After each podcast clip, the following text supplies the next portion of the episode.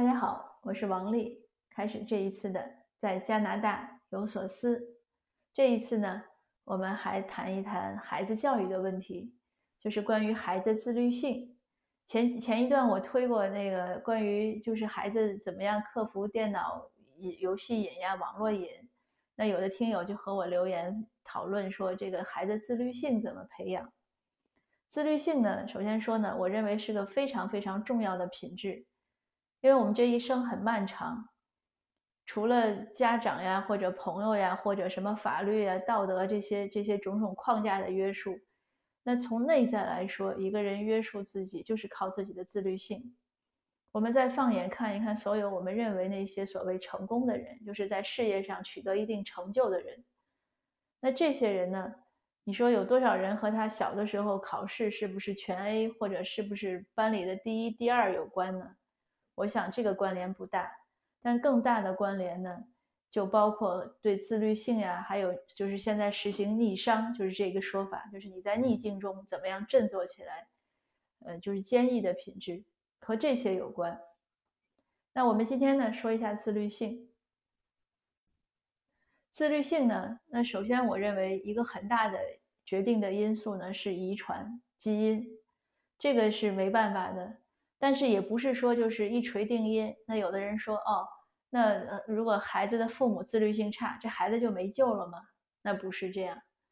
所以呢，第二个，我们基因就不说了，因为基因这个事儿真的是没办法，就是一个天天然的一个命运状态。那除了基因之外呢，那我认为还和两点很有关系。第一呢，就是父母的言传身教。你如果我们还是谈基因，如果基因差，那父母呢就更需要言传身教，因为基因差就意味着父母也不自律。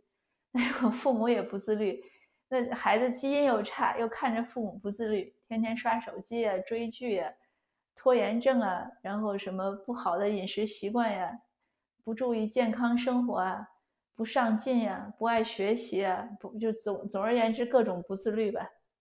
那如果本来基因就差，父母又这样的表现，那你说这孩子他还能能好吗？这确实很难。所以呢，父母呢就是在自己自身条件无论强还是弱的情况下，都一定要意识到这个言传身教是非常重要的。其实不仅对自律，对任何问题都是这样。就是孩子整个成长过程中，他从学校、从社会、从外界、从书本会汲取很多营养或者糟粕。但是他也更多的是看父母，而且我现在觉得，有时候人年龄越来越大呢，反而越会回归到以前，就是小的时候，就会越会去想小时候的那些情况。那那个时候呢，父母的影响力呢，就就再一次的彰显出来了。所以可见为人父母的重要性，一定要给孩子做个好样子。那那就是像前两天我那个分享之后呢，有听友留言。说孩子他爸呢就玩游戏上瘾，那这样的是非常不对的，这个一定要批评的。你如果做家长的你就玩游戏上瘾，你你这个怎么能指望孩子能能特别好呢？这个不是又毁了家庭又毁了孩子吗？那所以呢，我建议这个爸爸呢，你一定要痛改前非，你这样呢是毁了两代人。那我呢想分享一个我亲历的一个一个言传身教的非常好的故事。这是我一个远方亲戚，他是农村，就是家里的农村。然后高中毕业之后也没有上大学，后来就做生意了，和她丈夫。那有了小孩呢，他们也没想过什么去城里教育啊，怎么样，就是在村子里上小学啊，然后按部就班的这样往上读书。那孩子读到初中以后呢，他就发现这孩子越来越不不好好，就是当然小学的时候还听话，初中以后就不听话了，作业也不好好写。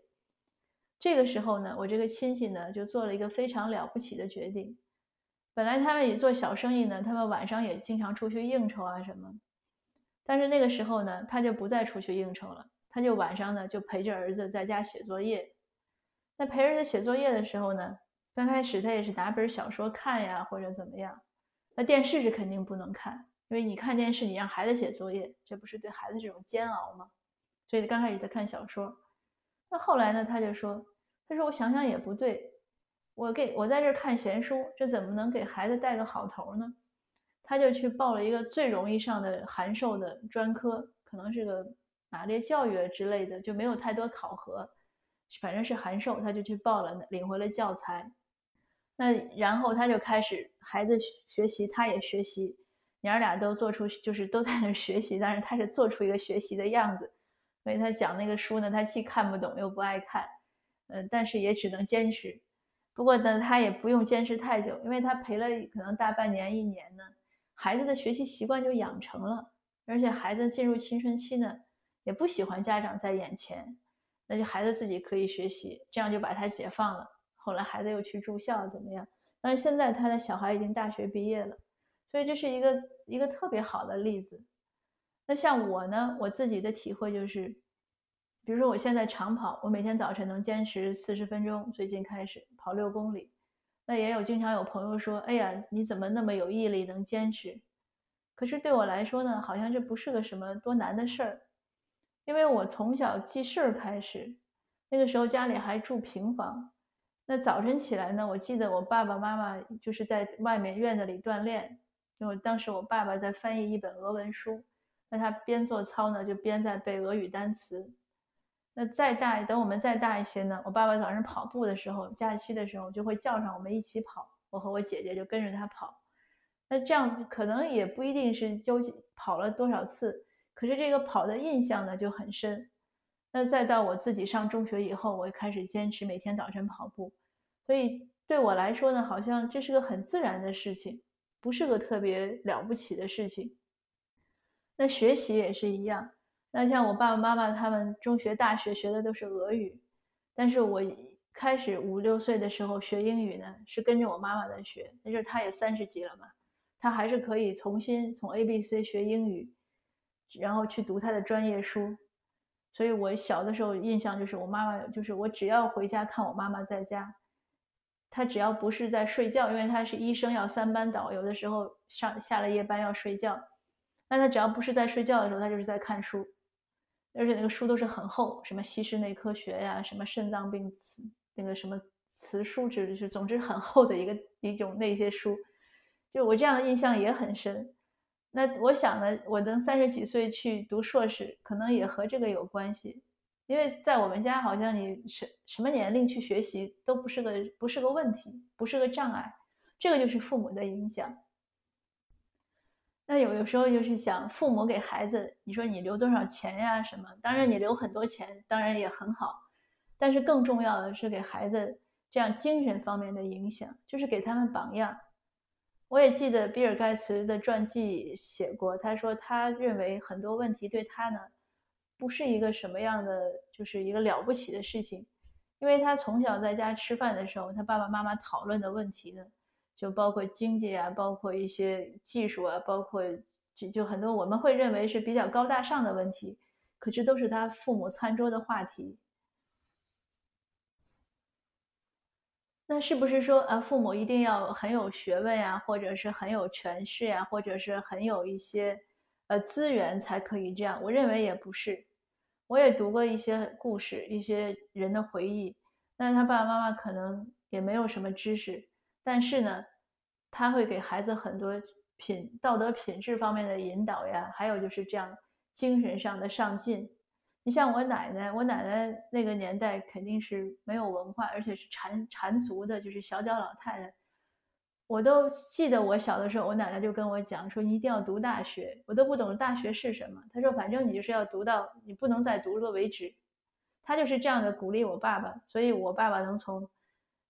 我奶奶就是他的，我爸爸的老家是一个非常非常穷的一个小山村，那我爸爸能一路读出来，那你想，我想我奶奶其实没有什么知识文化，她甚至也真的不知道大学是什么，但是她只是知道就是求知的重要性，所以她宁可节衣缩食也要供孩子去读书，这个就是家长给孩子的影响。那自律呢，其实也是一样，家长不断的自己去以身作则。然后要告诉孩子，这是一种非常重要的品质，不断的提醒孩子，那孩子呢，自然而然呢，我想也就会具备。那第二点呢，想让孩子自律的前提呢，还是家长呢？就是你在精神上呢抓得紧，但是在生活上呢要放松。家长不要什么都管。家长如果把孩子的生活安排的太井井有条、太按部就班，就是太严丝合缝的给孩子定计划，那就等于你或者是用那些框架把孩子框住了，或者是用家长自己的这种唠叨把孩子给框住了。总之都不是孩子自发的自律性，那个也是不行的。所以为什么？有的小留学生一出来就放羊，我也跟好多留学生的家长讲，很多家长都问我，说：“哎，孩子出不来钱要补什么？要不要补英语啊？补什么？”我说：“英语当然很重要，但更重要的是自律性。要不然出来之后，这个花花世界没有人管他，那他这个是很麻烦的。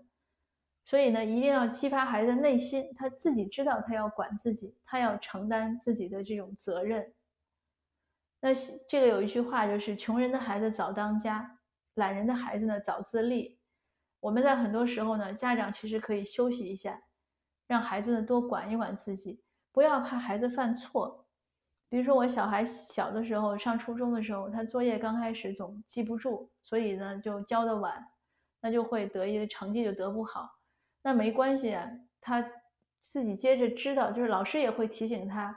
那我就督促他，但是我不会去查他作业，要他自己去查，他才能记得住。很多妈妈，就包括我也是，我有时候也难免会管他多操心。我先生就说：“哎，你不要操那么多心，你不要管他。男孩子尤其是这样。当然，我也不想是不不知道是男孩子女孩子有这个差异或者怎么样。但总体来说呢，就是家长呢，真的有的时候要敢于放手，不要怕孩子。”摔个小跤啊，犯个小错误啊，只要大节上没问题，我想就可以。那他有了这样的失误呢，在自律方面有失误呢，我们也不要对孩子一棍子打死，马上就哇啦哇啦开始批评，好像犯了多大错一样。你就告诉他，他其实自己也知道自己错了，你就提醒他，哎，你要改了，你要怎么样，帮他去改就可以了，而不是就是。呃，好，我放手。你一摔，你一摔倒了，我马上就冲过去一顿狂骂，那这样也不行。所以呢，这个做家长呢，真的是个技术活，挺不容易的。那我们呢，其实是还是说那句话，和孩子一起成长，在帮助孩子养成自律性的习惯的同时呢，也让自己的自律性呢更强。呃，经常反省自己，知错就改，呃，朝着自己应该前进的 目标勇敢的前进。坚持不懈，不要偷懒。那好吧，呃，今天的分享呢就到这儿，谢谢您的收听，我们下次见。